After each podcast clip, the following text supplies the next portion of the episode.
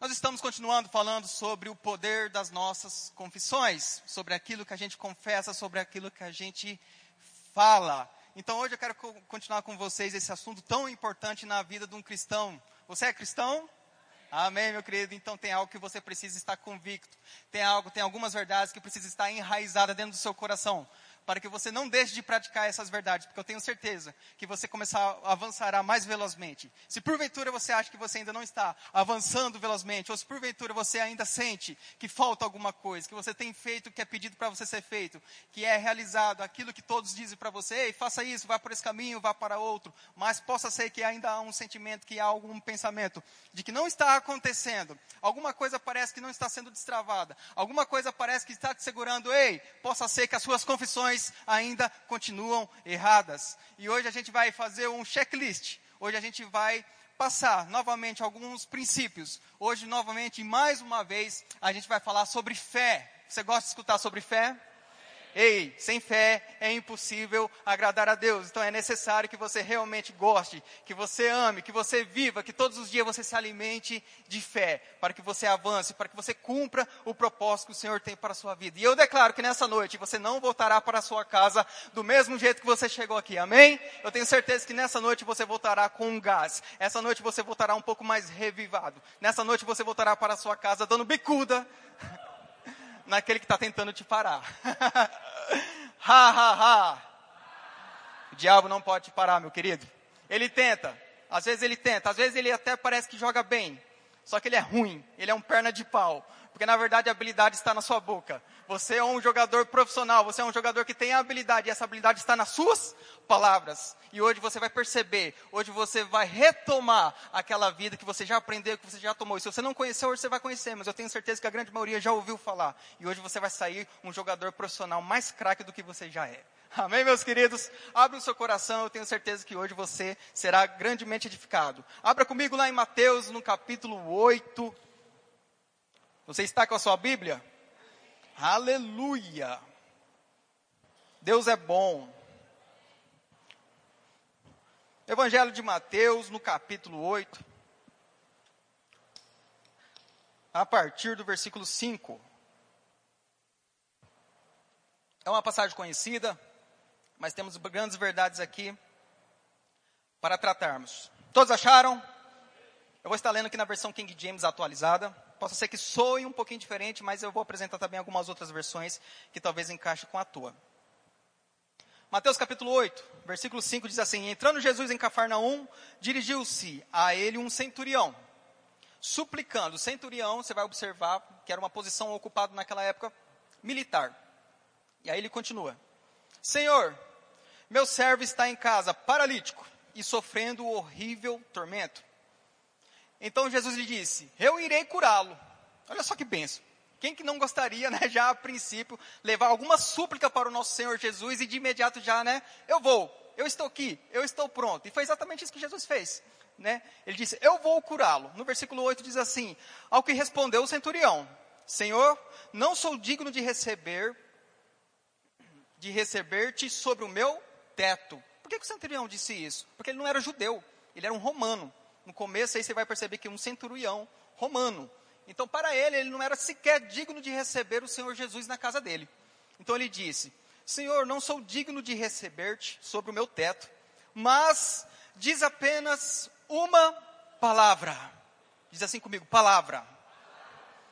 Mas diz apenas uma palavra e o meu servo será curado.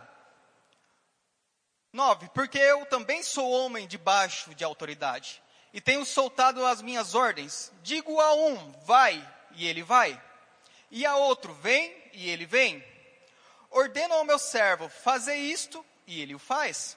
Ao ouvir isto, Jesus maravilhou-se e disse aos que o seguiam: Com toda a certeza vos afirmo que nem mesmo em Israel encontrei alguém com grande fé ou em algumas versões vai estar assim, com tamanha fé.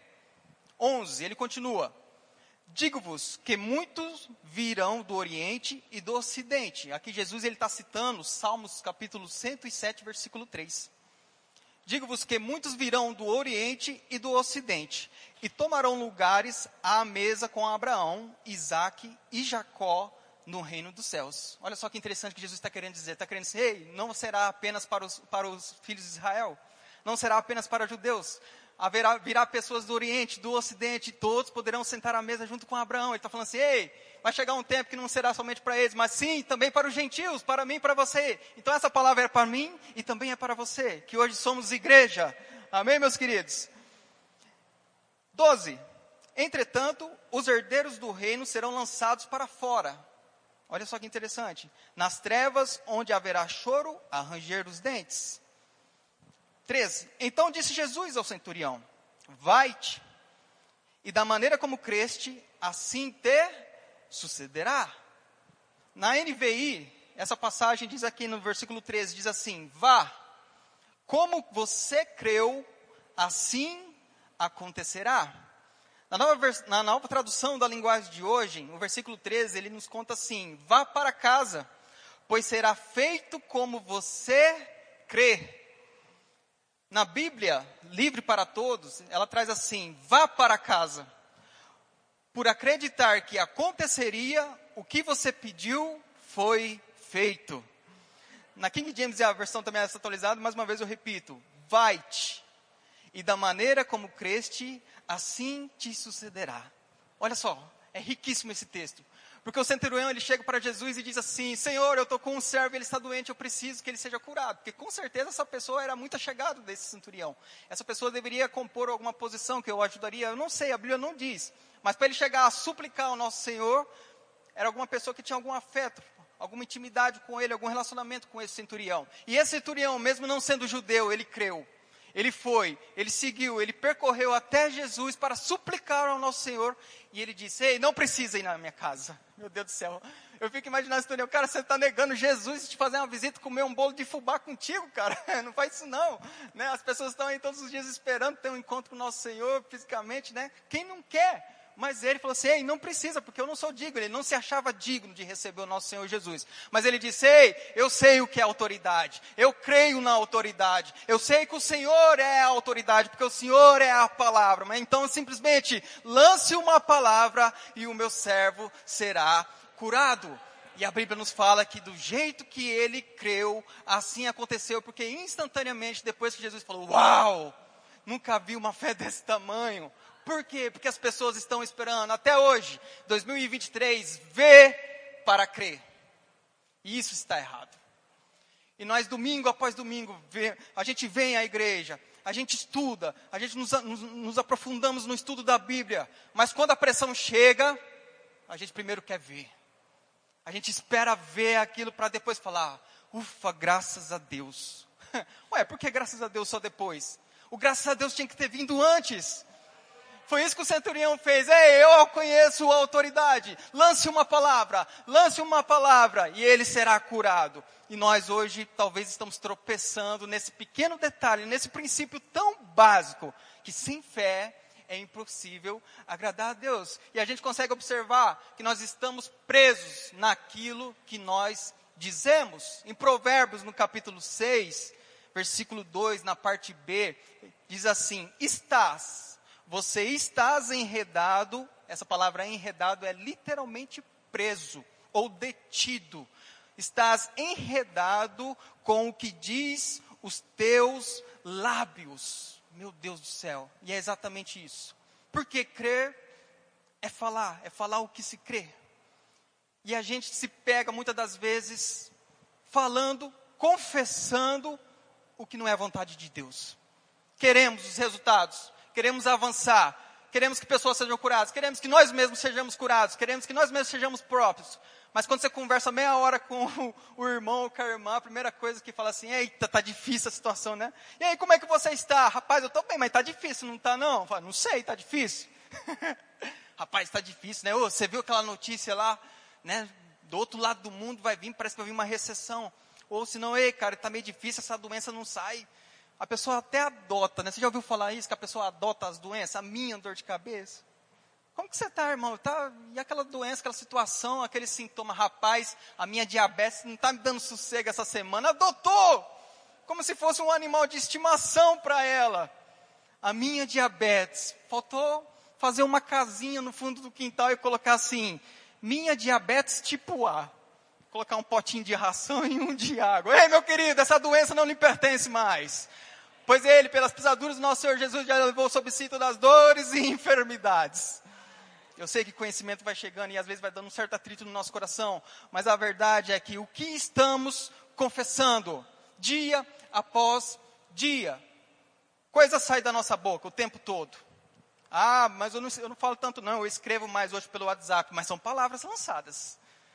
Porque principalmente hoje quando você escreve textos ou áudios de WhatsApp, são palavras lançadas. São palavras lançadas. E a gente consegue observar que a nossa vida é através de tudo lançado. Palavras, palavras e palavras. O que, que você está lançando? Palavras de maldição ou palavras bendizendo as coisas? Isso não é só para pessoas, não, para tudo. E a gente precisa tomar esse cuidado. A gente precisa escutar o que a gente está falando. Aqui eu tenho um retorno. Esse retorno, esse monitor, é para escutar o que eu estou falando nesse microfone. Ele serve para isso, para eu escutar a minha tonalidade, a altura da voz. Ele é um retorno. E às vezes na vida, no cotidiano, a gente sequer está dando atenção ao nosso retorno, que é o orelhão que a gente tem aqui, ó. Dos dois lados temos aqui, ó, orelhas. Esse é os nossos retornos. E às vezes estamos falando, já acordamos murmurando. Acorda, olha para o céu, eita, está fechado o céu de novo em Sinop. Rapaz, está chovendo esse ano em Sinop, hein? Meu Deus do céu. Aí hoje que está um dia calor, escutei uma pessoa falar assim, rapaz, está quente hoje, né? Meu Deus, rapaz, que calor. Falei, rapaz, mas não tem outro jeito, ou é calor ou é chuva. Aqui em Sinop, se você quer passar frio, você tem que ir lá para Gramado. aqui em Sinop você não vai passar frio, não. Você tem que ir para Gramado, porque aqui em Sinop ou é chuva ou é calor. Você escolheu morar aqui, mas sempre há uma murmuração. Quando na verdade você poderia falar assim, Pai, graças eu te dou por essa chuva. Pai, todas as colheitas serão abençoadas. As, os produtores colherão, produzirão e a nossa cidade será ricamente abençoada pela economia. Essa, isso que deve sair dos nossos lábios. Lá em Mateus, no capítulo 17, perdão, em Marcos, capítulo 9, desculpa.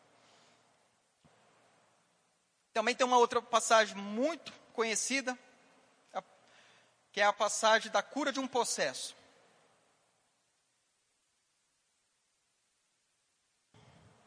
Marcos capítulo 9.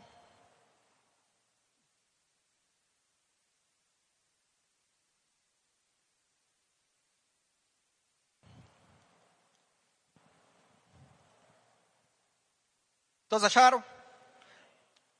9, versículo 14, assim, assim que chegaram onde estavam os demais discípulos, observaram uma grande aglomerado de pessoas ao redor deles.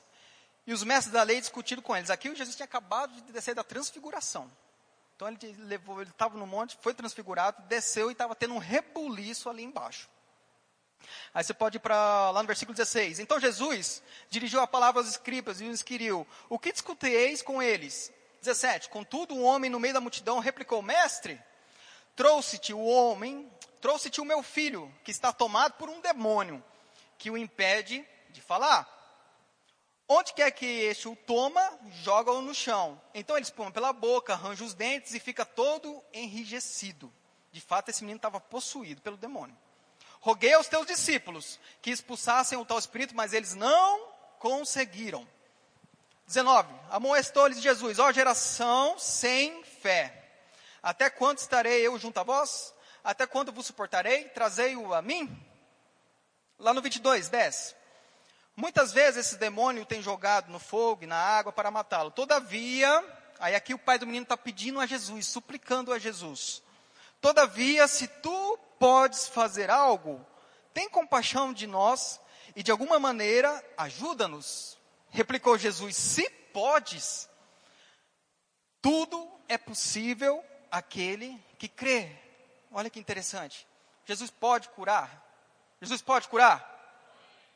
Jesus pode curar, irmão. Sim, ele pode curar. Ele é a cura. Só que aqui, quando procura Jesus, mais uma vez, ele já estava ali ensinando os seus discípulos há um bom tempo Já tinha se passado vários e vários ali testemunhos de cura, de milagres acontecendo. Jesus já tinha multiplicado pão, já tinha multiplicado peixe, todos os discípulos acompanhando ele, aquela, aquelas bênçãos, aqueles milagres. E de repente, quando Jesus se ausenta, vem um endemoniado e pede para os discípulos expulsar aqueles demônios. Não conseguem. E Jesus já vem falando: Até quando estarei aqui convosco? Aí o pai do menino suplica mais uma vez, Senhor, então tem misericórdia, se, se, tu podes fazer alguma coisa. Ele falou assim, se podes não, tudo é possível ao que crê. O que, que ele está querendo dizer? Ei, hey, você precisa abrir a sua boca, você precisa declarar a palavra, porque tudo é possível ao que crê. Às vezes você está limitando as coisas e pensa que somente as coisas impossíveis era para, é para Deus. Fala, não, essa coisa que é muito difícil, somente Deus pode fazer. E você se encaixa dentro de um cúbico, esperando lá sentado, choramingando, murmurando, esperando que de repente um milagre caia do céu, ou os céus se abram, venha um anjo para fazer aquilo que você está esperando. Porque você o classifica o problema como grande demais ou como impossível. Mas ei, as coisas impossíveis também podem ser resolvidas através da sua boca.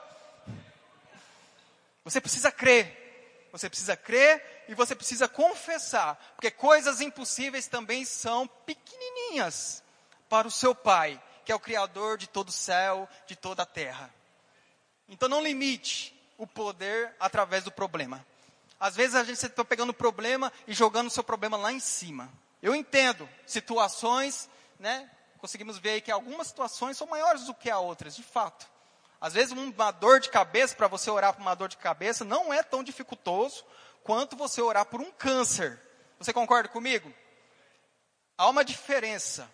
Mas ei, o câncer, a dor de cabeça, a dor no pé, uma inflamação, uma infecção, o que, que é tudo isso comparado ao nome de Jesus Cristo? Porque a palavra diz que tudo tem que se dobrar ao nome do Senhor Jesus. Tudo. Diz comigo, tudo. E por que, que não está acontecendo, Felipe? De duas uma, porque você não crê ou porque você não está confessando. Não, eu confesso e eu creio. Será mesmo? Vamos continuar. Lá em Mateus 17, 20, não precisa abrir, Jesus também disse assim: E nada vos será impossível. E nada, diz comigo, nada vos será impossível. O que, que é impossível para você hoje? Não precisa responder, pense contigo mesmo aí. Todo mundo tem um objetivo, todo mundo tem um foco, todo mundo está buscando alcançar alguma coisa, de fé em fé, de degrau em degrau. Então você tem alguma coisa, algum alvo a ser buscado. Rei, hey, ele está falando aqui: nada vos será impossível. E quando se diz nada, é nada. A gente tem o costume de tentar, né? também deixar a coisa mais complicada do que ela é. Assim como o evangelho do nosso Senhor, ele é simples, as palavras dele também são simples. Nas traduções, a gente muda as traduções, a gente vê outras versões e simplesmente a gente fica até um pouco envergonhado, porque você busca uma, duas, três, quatro versões e a palavra nada continua sendo nada. E ele está falando assim, hey, meu querido, nada é, nada é impossível, nada é impossível, nada é impossível, nada é impossível, mas aquele que crê. Porque se você não crê, já se tornou impossível. Se você não crê que aquilo vai dar certo, esquece. Realmente você não está andando em fé, você está em incredulidade. Realmente não vai acontecer. Crer é confessar fé. Crer é confessar fé. fé. A definição de fé todo mundo conhece, abra comigo lá, está em Hebreus capítulo 11. Abra comigo em Hebreus capítulo 11.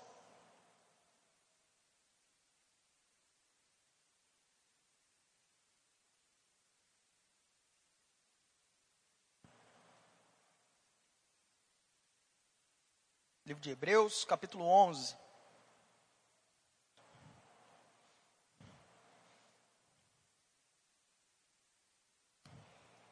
Todos acharam? Hebreus capítulo 11, versículo 1 diz assim: A fé, ainda estou na versão King James atualizada. A fé é a certeza de que haveremos de receber que esperamos. É a prova daquilo que não podemos vê. Nas versões mais clássicas, né, a fé é a certeza daquilo que se espera, é a convicção de fatos que não se vê. Contudo, em todas as versões, essa palavra certeza é a palavra grega hipostasis. Hupostasis. a pronúncia dela. A palavra grega hupostasis. Então é como se fosse assim, a fé é a hupostasis de que haveremos de receber, que esperamos, e a prova daquilo que não podemos ver. E essa palavra, ela traz um sentido muito interessante. Quando você busca um pouquinho mais, ela quer dizer assim, que é a certeza concreta. A rupostase, ela quer dizer para você que é uma confiança sem espaço para dúvida. Sem espaço para dúvida. É como se você tivesse um balão e você tem que encher aquele balão d'água. E quando você enche aquele balão d'água, na grande maioria das vezes, você acha que você fez um bom trabalho. Mas, se você pega uma bexiga, um balão, que dá para você ver, você sempre percebe que fica um pouquinho de oxigênio ali dentro. É 99% se não for numa maquininha ali, dificilmente você consegue encher aquele balão 100% de água. É mais ou menos o nosso comportamento, é mais ou menos a nossa vida, o nosso estilo de fé. Porque muitas das vezes a gente acha, a gente acha que está vivendo uma vida de fé. Não, eu estou confessando, estou declarando. Mas bem na verdade, se for fazer um raio-x, você vai ver que tem uma pintinha de dúvida. E isso basta para que tudo se torne maculado para que tudo caia a, por terra e a, sua, e a sua fé seja derrubada pela dúvida. Por isso que diz assim: é necessário que o espaço seja todo completado por fé, por crer. Não pode ter um espaço mínimo de dúvida. E essa palavra ela traz esse significado. É a confiança sem espaço para dúvida. E ainda ela fala assim: é a declaração escrita e oficial. Essa é a certeza que está inserida no texto de Hebreus, capítulo 11, versículo 1. Temos advogados aqui, hoje presente? Dá um sinal com a tua mão se você é advogado, ou magistrado, ou promotor de justiça, alguma coisa. Não temos muito. Mas quantas pessoas sabem que matar é crime? Ninguém sabe? Matar é crime? Matar é crime. Como que você tem essa certeza de que matar é crime? Porque tem uma lei, um decreto e está escrito assim: matar alguém, pena de tantos a tantos anos. Se o crime é cometido né, por meio de fogo, arma, veneno, aí as penas vão aumentando. Ou se é cometido por emboscada, aí tem as qualificadoras e isso vai acontecendo. Mas está escrito num papel, que é a lei, chamada lei, que matar é crime. E você não faz isso, porque você sabe que existe um crime, uma ordem social e você obedece isso. Quando a gente abre a nossa Bíblia, está escrito assim: verdadeiramente ele levou sobre si todas as dores e enfermidades. O castigo que nos traz a paz estava sobre ele, e pelas nossas pisaduras fomos curados. Em Efésios capítulo 1, 3 diz assim: Bendito seja o Deus Pai do nosso Senhor Jesus Cristo, o qual já nos abençoou com toda a sorte de bênção. E é isso que acontece, você não se alegra. Por quê? Porque você confia mais numa lei natural, e está certo, você tem que confiar, você tem que obedecer à legislação do país que você vive mas na lei espiritual você não está levando a sério. E você tem dúvida se aquilo ali realmente é verdade ou é balela de domingo que tem sido pregado. E o nosso coração fica estremecido porque não sabe se realmente dança no espírito, se realmente ri no espírito, ou se simplesmente fica na, na cadeira sentado esperando o tempo passar, esperando a morte chegar.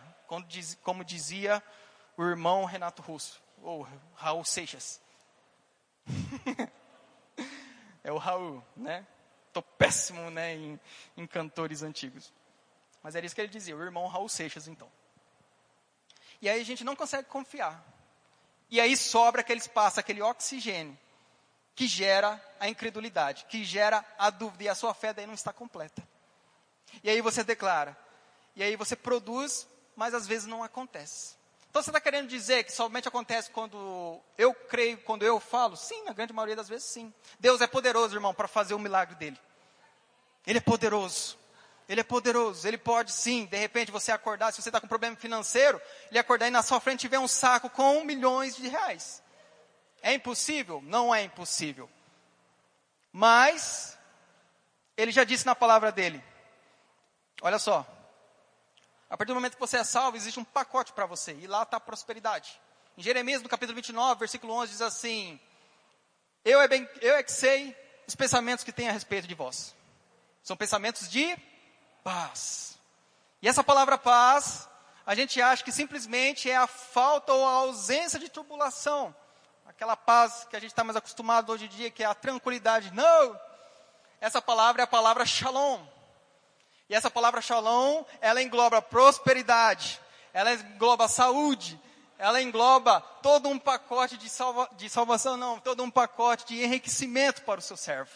E ele diz assim: para vos dar o fim que desejais. Eu é, bem, eu é que sei os pensamentos que tenho a vosso respeito, não são pensamentos de mal, são pensamentos de paz ou pensamentos de prosperidade. São, são pensamentos de contemplação. São pensamentos de saúde. É tudo isso que eu tenho a respeito de você, meu filho. Mas você não está acreditando no que está escrito. Você precisa crer. Você precisa acreditar e você precisa confessar. Você precisa liberar a palavra. Você precisa dizer. Kenneth Reagan disse assim: fé é agarrar, é agarrar como que a gente agarra as coisas? Com a mão. Você pega, você abraça, você não deixa soltar. Quando se fala assim, ei meu ferido, agarra esse porco que está passando aí na sua frente. É para você pular e dobrar os braços em cima dele e não deixar ele fugir. É isso ou não é? É isso. E Kenneth Reagan disse assim, fé é agarrar as irrealidades da esperança e trazê-las à dimensão da realidade. Isso é fé você agarrar as irrealidades. Por que irrealidades? Porque talvez, talvez não, porque 100% da situação quando você vai declarar fé sobre alguma coisa não existe ainda. Isso é fé. Fé é a convicção de fatos que não se veem. Então você está cometido por alguma enfermidade, você fala assim: "Ei, mas eu não aceito isso, porque eu sou sarado e curado". Qual é o fato naquele momento do seu corpo que você está doente? Você está doente. Mas ei, pelo Espírito e pela sua fé e pela sua confissão, você diz assim, ei, mas eu não estou, porque o meu Espírito ele está sarado e curado. O meu corpo apresenta sintomas, eu estou sarado e curado. Eu estou sarado e curado. Pai, na sua palavra está escrito que pelas, pelas pisaduras de Jesus, eu estou sarado e curado. E agora a enfermidade você vai ter que bater em retirada, porque eu não aceito mais você em meu corpo. Porque você é ilegal. Como uma pessoa faz isso? Quando ela crê de fato naquilo que está escrito. Está passando problema de provisão, de dinheiro? Todo mundo passa. Mas ei, existe uma verdade para você nessa palavra. E você precisa acreditar, você precisa crer, você precisa enraizar aquilo no teu coração. E como que se faz isso? Qual é o segredo? O segredo os coaches estão usando aí fora. É ficar meditando. Ficar meditando, não. E eles utilizam. Eu não tenho nada contra coach, viu? Se você é coach está me assistindo aqui agora, vai ser bênção onde você está aí. Não tem nada contra não. Mas eles estão utilizando princípios de confissão e gerando resultados. Gerando resultados. Sabe por quê? Porque existe uma lei espiritual. E Deus não faz acepção de pessoas. E quem aplica essa lei espiritual, esse princípio é alcançado pelas bênçãos. E aí as pessoas estão utilizando esses princípios jogando mascara um pouco, tira, mas você pode observar que sempre tem alguns versículos da Bíblia envolvidos. Sempre. E eles lançam, e eles lançam, hey, fala isso, faz assim, fala isso, fala isso, fala isso. Aí na hora que você vê, está declarando lá as pessoas, ah, que eu sou isso, que eu sou aquilo, que eu sou isso. E a natureza das confissões são os princípios bíblicos. A natureza das confissões são princípios bíblicos. E não tem nada errado, irmão, se você está lá pagando 50 mil reais para fazer esse curso. Ei, mas Deixa eu te falar uma coisa, talvez você vai ficar bravo comigo, aqui está de graça. o seu investimento ele é válido, você vai colher um certificado lá no final. Mas deixa eu te falar, também está disponível gratuitamente para você na palavra do nosso Senhor. Você precisa acreditar, você precisa crer no que está escrito. E como que eu faço para crer? Porque eu acredito. Você diz que acredita no que está escrito na palavra, mas então você precisa definitivamente pôr em prática todas essas coisas e ao acordar ou ao dormir está ali meditando, meditando, meditando nas verdades do Senhor. E então você fará prosperar o teu caminho. é isso que está escrito. Existe uma lei espiritual, como eu falei para vocês. E essa lei espiritual, ela está aí, por aí, fluindo, acontecendo. E essa lei espiritual a gente consegue ver lá em Gênesis, no capítulo 1, versículo 11 onde Deus está criando todas as coisas. E ele dá uma ordem, diz assim: reproduzam segundo a sua espécie. Então ele cria a relva, as ervas, e diz assim: as plantas, e diz: agora reproduzam segundo a sua espécie. Os animais, a mesma coisa. Ele cria os animais, criam as aves, e ele dá uma ordem: vão, multipliquem-se e reproduzam segundo a sua espécie. E essa lei e essa ordem de Deus está fluindo. Foi dada uma ordem. Deus disse, além de criar todas as coisas, haja luz, haja firmamento, mas ele também diz: reproduza segundo a sua espécie. E lá em Gálatas, no capítulo 6, está escrito assim: Ei, de Deus não se zomba. Tudo aquilo que o homem plantar, certamente ele colherá. Então, quando você abre a sua boca e produz uma palavra, seja ela qual for, você está plantando alguma coisa. E quando você lança essa semente no solo, há uma lei espiritual que diz assim: ei, reproduza segundo a sua espécie. E se você não fala nada, fala, ah, então eu estou cegado, porque eu vou me sair dessa responsabilidade, porque eu não falo não. Eu fico quietinho na minha, ei, você também está plantando alguma coisa. A sua omissão também é um plantio. E aquilo que você não está germinando, está deixando de plantar, tem uma ordem que diz assim: reproduza segundo a tua espécie. Aí passa talvez 10 anos você fala assim: ah, meu Deus, caiu por revelação. Aí quando você olha para trás, a sua colheita está vazia. Você não tem colheita a fazer. A sua plantação está vazia. Ou você terá coisas a colher boas, ou você terá coisas a colher mas ou você não terá nada para colher. A decisão é tua, porque existe uma lei espiritual. Deus deu essa ordem. E agora você decide. E é meio forte mesmo, porque isso traz uma responsabilidade para a gente, não é verdade? E eu vejo que hoje em dia, né, alguns falam geração Nutella, né? eu entendo. Realmente há uma geração Nutella. Mas Nutella é bom, né? Eu não sei porque colocaram Nutella. Mas o que a gente consegue observar é um vitimismo muito grande.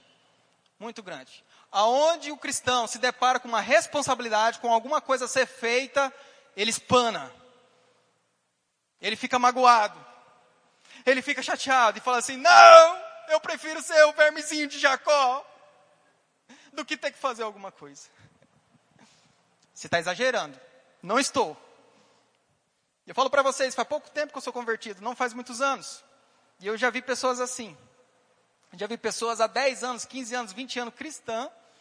E quando a responsabilidade chega até ele, apresenta e fala: Cara, deixa eu te falar uma coisa. Tem algo que vai mudar a sua vida. Você vai prosperar, você vai ser curado. Eu vou, eu vou, vai, eu vou. Só que você precisa fazer alguma coisa. Ele falou: Ixi, dá para mim não. Não dá não. Não, cara, mas é só você crer, você declarar. Muda o seu jeito de falar, muda o seu jeito de viver. Muda aqui que resultados aparecerão. Fala, rapaz, dá, não tem como você colocar a mão sobre a minha cabeça e orar, não. Oh, meu querido, seria tão bom, né, se fosse simples dessa maneira, né? Mas não, ei. Um alto preço já foi pago. O mais difícil, a coisa mais difícil já foi feita. Jesus enviou o seu filho. E ele veio. E a Bíblia diz que ele não tinha pecado mas ele se fez pecado, para que nele, eu e você fôssemos feitos justiça de Deus. A Bíblia diz que ele era rico, mas ele se fez pobre, para que eu e você fôssemos ricos. A Bíblia diz que ele foi moído, que ele foi transpassado. E a gente consegue perceber que ele foi cuspido, ele foi chicoteado. E tudo isso, tudo isso, para que eu e você agora pudéssemos, através das nossas palavras, fazer tudo aquilo que ele fez e coisas ainda maiores. E isso tem que te animar. Quando o diabo disser para você que não dá, você diz para ele, ha, ha, ha. O irmão Eliezer Rodrigues que tem uma canção, ele canta isso, é maravilhoso. E é uma verdade. Porque às vezes você vai estar realmente acuado com a situação. Pode ser que sim. Pode ser que a coisa se levante de uma forma que realmente você fica assustado no começo, mas ei, se você perceber que não tem nada que você possa fazer naquele momento, que talvez palavras faltem à sua boca, já que a gente está falando, ei, você precisa confessar. Comece a rir. Comece a rir do Senhor. Rir é rir. Porque assim como foi levantada uma cruz lá no deserto, para que o, o, o povo que estava saindo do Egito lembrasse qual era o plano, assim o Cristo foi levantado também no madeiro para que você, em momentos como esse, lembrasse: ei, um plano foi cumprido, ei, a salvação foi disponível, ei, eu nasci de novo, meu Deus do céu, agora tudo isso é para mim, a cura é para mim, a provisão é para mim, a restauração é para mim, a proteção é para mim.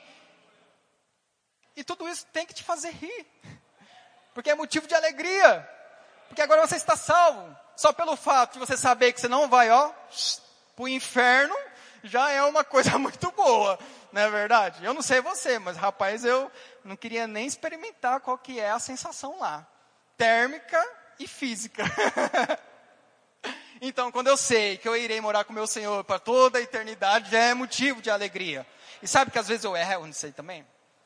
Não estou falando para você que eu sou um super-herói, não. Porque o diabo, ele pensa exatamente nessas coisas. Ei, se um cristão está alegre, eu não consigo fazer nada com ele então eu vou fazer as coisas para perturbá-lo. Essa é a arma de Satanás. Então ele começa a mover as coisas ao seu redor, ao seu redor, assim como a Bíblia diz, que ele está como um leão ao nosso derredor, rugindo, para que aquilo te assuste, para que aquilo te abale, e às vezes levanta circunstâncias que te deixa irritado, que te deixa perturbado, que te deixa triste. E de repente você tem que se policiar, falar, opa, peraí, não, ei, eu sou salvo, ei, eu sou mais que vencedor, eu sou próspero. Aí você tem que voltar a rir. Aí você tem que voltar a rir para que as suas confissões volte a se alinhar. É por isso que em Romanos, no capítulo 12, diz assim: Rogo-vos, pois, irmãos, pelas misericórdias de Deus, que apresentei o vosso corpo como sacrifício vivo, santo e agradável a Deus, que é o vosso culto racional. Ele diz: e não, e não se amolde a este mundo. É exatamente isso você precisa apresentar o seu corpo como sacrifício vivo, santo e agradável a Deus, que é o vosso culto racional. Agora você não precisa mais utilizar sangue de bodes nem de carneiro, mas o seu corpo como sacrifício vivo, santo e agradável a Deus, que é o vosso culto racional. Essa palavra racional é uma palavra lógicos, do grego lógicos. Então você precisa apresentar um culto lógico. Como que você se apresenta um culto como sacrifício? Dando glória a Deus, louvando, adorando, rindo, sabendo de que o plano já foi cumprido na sua vida. E você crê, e você crê, e você crê naquilo que você está dizendo. Porque você simplesmente falar é como aquela história. É igual papagaio de esquina. Papagaio fala e fala muito bem. E o bichinho para imitar, né? E ele imita de um jeito que você fica até surpreso às vezes. Mas ele fala, sim ou não? Mas ele não crê em nada no que ele fala, porque ele não tem entendimento. E às vezes estamos como papagaio. A igreja, repetindo, quando a gente fala assim, diga comigo, palavra, aí você, palavra. você precisa crer, amém? Amém. Aí quando você sai ali fora, de repente aquela dor que você está sentindo a semana inteira, dá aquele cutucão em você. Aí você fala, misericórdia, de novo está doendo esse trem. Você já perdeu toda a palavra. A palavra que foi lançada no teu coração, o diabo veio e roubou como um corvo daquela parábola. Porque você realmente não creu com a totalidade naquilo que devia ter, ter crido. Em Romanos capítulo 10, versículo 8, diz assim: Porém, o que se diz? A palavra está perto de ti, na tua boca e no teu coração. Isto é, a palavra da fé que pregamos. Não tem outra maneira, não tem outra maneira se você não se encher dessa palavra. De você todos os dias ler, estudar, buscar no Senhor o que está escrito. Ah, quantas vezes você leu a Bíblia? Eu não sei. Mas você sempre precisa estar, tá, porque a sua boca é o que está perto. Você lê, você medita, e de repente você começa a falar aquilo que você está lendo. E de repente, Salmos 23, você lê: O Senhor é meu pastor, nada me faltará. Não vai fazer efeito nenhum em você. E está tudo bem. Porque é assim que acontece mesmo. Mas aí no outro dia você lê de novo: O Senhor é meu pastor e nada me faltará. O Senhor é meu pastor e nada me faltará. Meu querido, você está meditando naquilo. De repente a falta chega até a tua casa, mas você fala assim: Ei, mas o Senhor é meu pastor e nada me faltará. A conta sumiu? Não. Você teve que pagar e foi um perrengue e você pagou. Aí no outro mês parece que é a mesma coisa, só que um pouco mais forte, não é assim? Porque quando você se posiciona, parece que o diabo daí ele dá uma. Ah, agora eu pego ele. Aí no outro mês parece que está um pouquinho mais forte. Aí você fala, ei, peraí, mas o Senhor é meu pastor e nada me faltará. Aí já é uma alegria dentro do seu coração, porque você sabe que aquilo já está vencido. E você vai trabalhando naquela situação. Ei, se o problema é sempre o orçamento, então eu vou me readequar aqui. Senhor, eu sei que eu sou próspero, então envie os seus anjos administradores no nome de Jesus Cristo, mande eles que tragam meu dinheiro até mim. E as coisas começam a acontecer. E de repente você se organiza daqui, você deixa de gastar besteira onde você estava gastando, e de repente a conta chega e você fala, tá pago aqui, ó. Ei, meu querido, eu vivi isso, é bom demais. é bom demais. Aí você vê que a palavra funciona. Aí quando alguém fala para você, fala assim, rapaz, quanta balela que você ia falar de balela? Ah, meu querido, você chegou muito tarde, você pode dizer o que você quiser. Mas eu sei o que aconteceu comigo. Eu sou testemunho vivo do que eu vivi nesses últimos anos. E a palavra ela é fiel. A palavra ela é fiel. Oh, aleluia. E estamos enraidados, presos nas confissões dos nossos lábios. Olha só, abre comigo lá em 1 João, capítulo 5. Quero te mostrar várias coisas que estão disponíveis para você. 1 João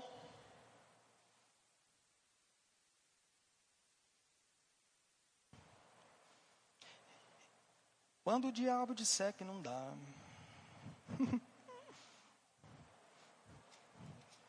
Responda para ele. Ha, ha, ha.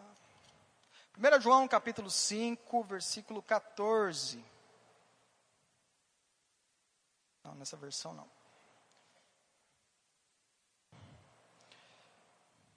Todos acharam? Na revista atualizada está escrito assim: E esta é a confiança, você confia no Senhor? Aleluia. E esta é a confiança que temos para com Ele, que se pedirmos alguma coisa, segundo a Sua vontade, Ele nos ouve. Ei, olha só o que sua Bíblia está dizendo. Você tem uma confiança no seu Pai, você tem uma confiança no Senhor, que tudo que você pedir, Ele está te ouvindo. Ele está te ouvindo. 15. E se sabemos que Ele nos ouve quanto ao que lhe pedimos, estamos certos de que obtemos os pedidos que lhe temos feito.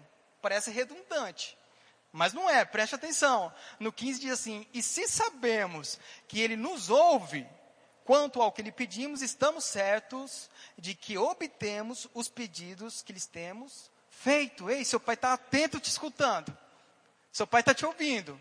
Ah, mas eu não escuto a resposta dela, nem sei qual é a voz dele. A música falou aqui, né, que a voz dele é mais doce do que o meu. Eu não sei disso não. Eu não, eu não posso afirmar isso não, mas eu sei que a palavra dele diz que ele está atento, ouvindo, e tudo que eu pedi, ele está pronto para me conceder. Tudo, tudo. João capítulo 15, vai lá comigo.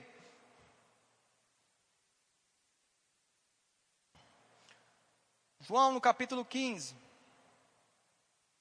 no versículo 7. Evangelho de João.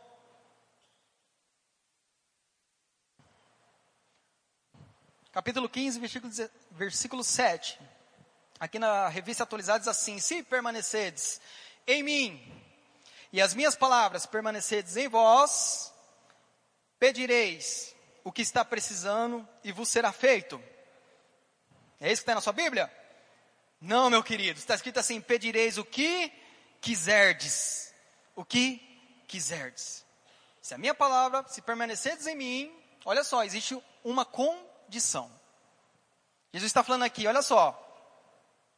Tem muita coisa disponível para você, mas você precisa fazer alguma coisa. Querido, amado.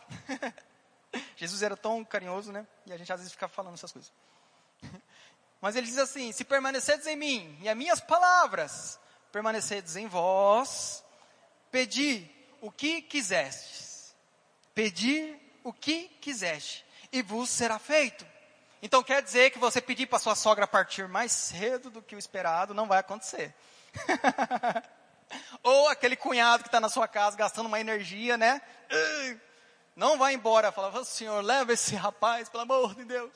Porque a energia está vindo muito cara aqui em casa. Isso não vai acontecer. Não vai acontecer. Porque ele disse: se permanecedes em mim, a minha palavra permanecedes em vós. Então você tem que pedir de acordo com a palavra de Deus. Então, se você está com problema na prosperidade, você peça, porque já foi te prometido uma vida de prosperidade. E isso será feito. É isso que ele está querendo dizer. Se é saúde, mais uma vez, ei, eu preciso de cura, eu estou com uma enfermidade, então você vai pedir de acordo com a vontade de Deus. Qual é a vontade de Deus? Que você ande em saúde divina, porque se não fosse isso, Jesus não tinha levado sobre ele todas as dores e enfermidades. Oh, glória a Deus. Ainda em João aí no capítulo 16.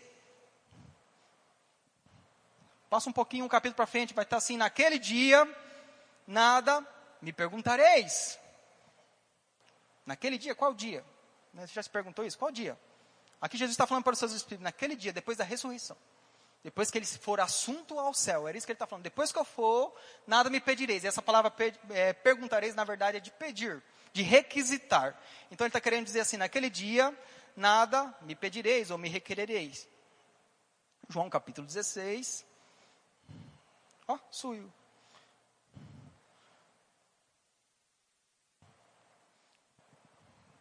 Nada me perguntareis, pedireis.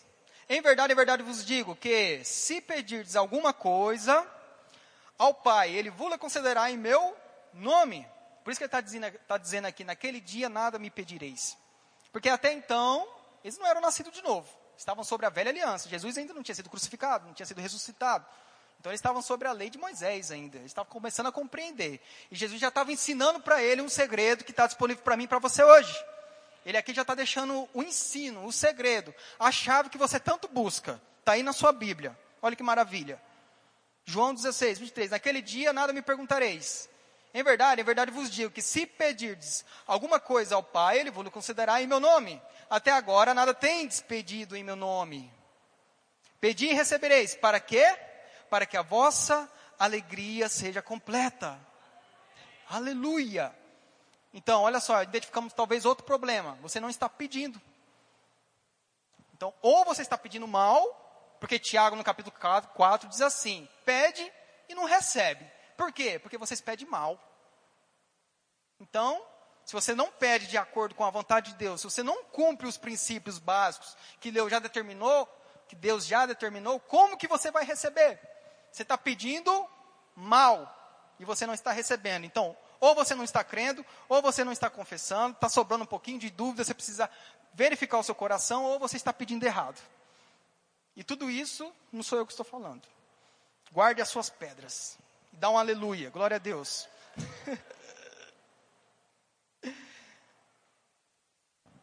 Temos que entender que depois que a gente atinge a salvação, essa palavra salvação é sozo. Você já ouviu falar isso muitas e muitas vezes. E para você foi disponível um pacote. Foi disponível um pacote de preservação, está dentro desse pacote. De cura, também está disponível nesse pacote. Libertação, também está disponível nesse pacote. Segurança, também está disponível nesse pacote. Proteção, também está disponível nesse pacote. Nossa, e como que eu acesso isso? Através da salvação. Ah, mas eu já aceitei Jesus como Senhor, Salvador da minha vida. Então agora você precisa se assentar à mesa e alcançar todas essas coisas. Você está comigo? E nós não estamos fazendo isso. Toda essa mensagem de hoje é para dizer isso. E talvez você está sentado no cantinho enquanto a mesa está ali, com tudo disponível, simplesmente esperando você se achegar e alcançar e acessar todas essas coisas. Quais coisas? Efésios capítulo 4, versículo 19 diz assim: O meu Deus segundo a sua riqueza em glória, há de suprir em Cristo Jesus cada uma de vossas necessidades. E isso é muito amplo, muito amplo. Lembra do que a gente falou no começo? Nada é impossível. Nada é impossível. Talvez você está tornando aquilo impossível, algo que nem é impossível. Em 2 Coríntios, capítulo 8, versículo 9, diz assim: Sendo rico se fez pobre, por amor de vós, para que pela sua pobreza vos tornasseis ricos. Então você já tem que se comportar como rico. você tem se comportado como alguém próspero, como alguém rico? Porque a gente conversa com as pessoas hoje, o desejo de ser rico é gritante. Não à toa a Bíblia nos traz tanta ressalva sobre né, onde está o seu coração. A Bíblia não é nada contra a riqueza, mas há tantas ressalvas sobre onde está o seu coração. Cuidado onde você coloca o seu coração. Ei, ricos desse mundo, tome muito cuidado. Mas todo mundo quer ser rico. E não tem nada de errado nisso. Riqueza é bom, prosperidade é bom até porque você foi chamado para expandir o reino de Deus.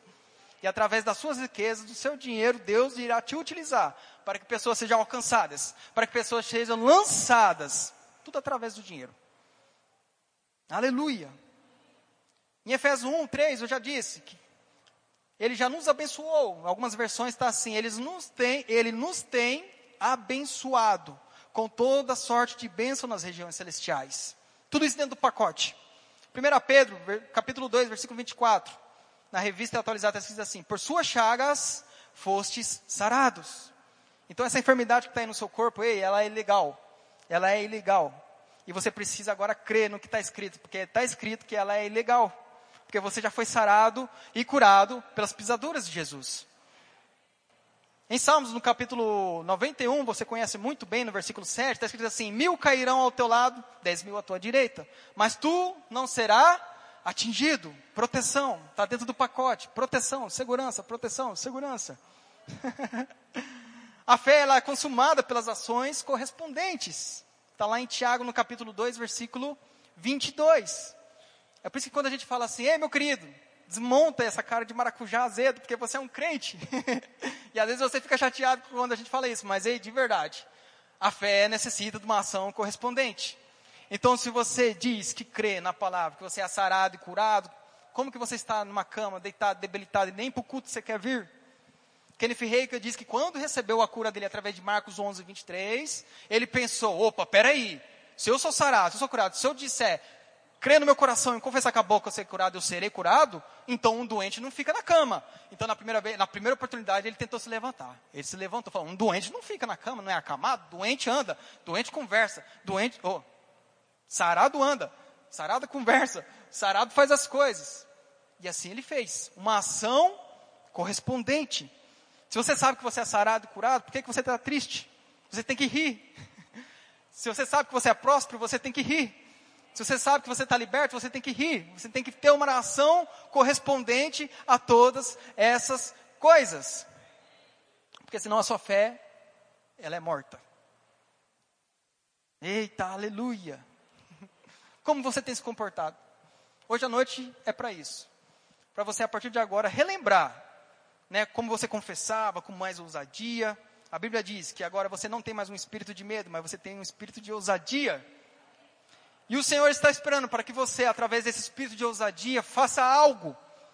Porque a, a ação correspondente de quando você sabe que a palavra do Senhor é capaz de curar e salvar, qual que é? Você impor as mãos sobre as pessoas.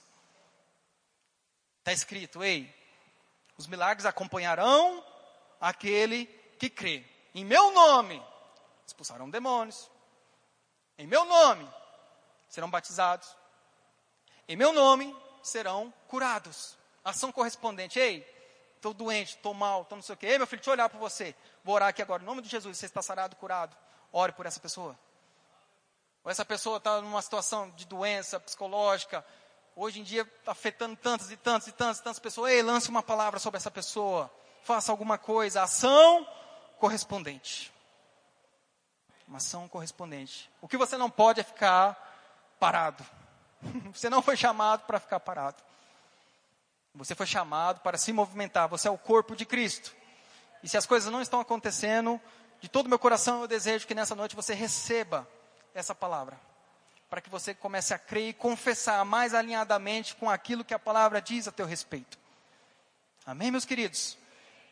Você foi edificado nessa noite? Tem uma, uma passagem lá em 2 Timóteo. Porque eu sei, porque sei que de fato às vezes a gente se sente desmotivado.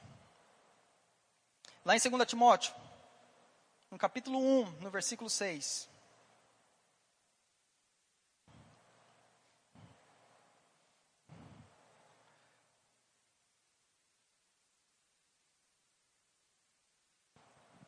A Timóteo, Paulo está dizendo assim: Por esta razão, pois te admoesto que reavives o dom de Deus que há em ti pela imposição de minhas mãos. Sabe que é um dom de fé? Aleluia. Nenhum amém, mas amém. Porque Deus não nos tem dado espírito de covardia. Em algumas versões está espírito de medo. mas de poder. E essa palavra poder é a palavra dunamis. É a mesma palavra que está lá quando o Espírito vem e batizam todos, em Atos no capítulo 2. Mas de poder, dunamis. De amor e de moderação. Olha que interessante. Então ele diz assim: por esta razão, eu te advirto, eu te admoesto, Timóteo, que reavives o dom de Deus que há em ti, pela imposição das minhas mãos. Ei, meu querido, você foi chamado para fazer alguma coisa. Se você não foi chamado para estar ministrando, para estar pregando, para estar tá com um microfone na mão, ei, isso não é nada. Isso é só uma parte. Mas você foi chamado para o ministério, pelo menos da reconciliação. E você precisa fazer alguma coisa nesse corpo, nesse mundo. E se você está desmotivado, sim, acontece. Não é um pecado que você está cometendo. Mas há uma demonstração para que você reviva reviva o dom de Deus que há em ti. Porque todos nós fomos chamados. Todos nós fomos chamados. Põe a mão no seu coração e diz assim: Eu fui chamado. Eu fui chamado. E você foi, de verdade, verdadeiramente você foi chamado. E essa palavra de hoje, de todo meu coração, eu desejo que você receba ela com brandura, com muito amor, para que você realmente faça toda a diferença nesse mundo aí fora. Amém?